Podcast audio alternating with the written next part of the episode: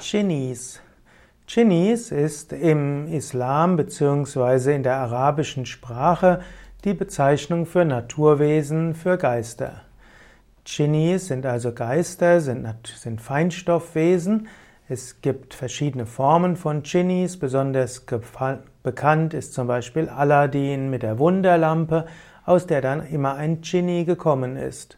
Dschinnis sind manchmal übersinnliche Wesen, die aus rauchlosem Feuer erschaffen sind, die haben Verstand und sie bevölkern neben den Menschen und den Engeln die Welt.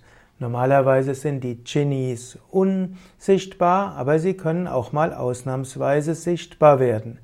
Die Dschinnis gibt es auch schon in vorislamischen Glaubensvorstellungen, es gibt sie aber auch immer wieder im Islam. Der Glaube an die Dschinnis äh, hat sich weiter ausgebreitet, überall in die ganze muslimische Welt. Das Wort Djinn stammt aus einer semitischen Wurzel, die unsichtbar oder versteckt heißt, und Djinn bedeutet Geist, Dämon oder auch Schutzgottheit. Manche denken auch, dass das lateinische Wort Genius, was ja auf Englisch Ginny ausgesprochen wird, hm, etwas zu tun hat mit Djinn.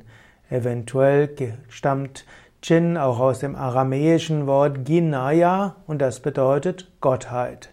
Und so gibt es verschiedene, äh, ja, vermutlich verschiedene Wurzeln des Begriffs Jin bzw. Jinni, Plural Jinnis oder auch Jins.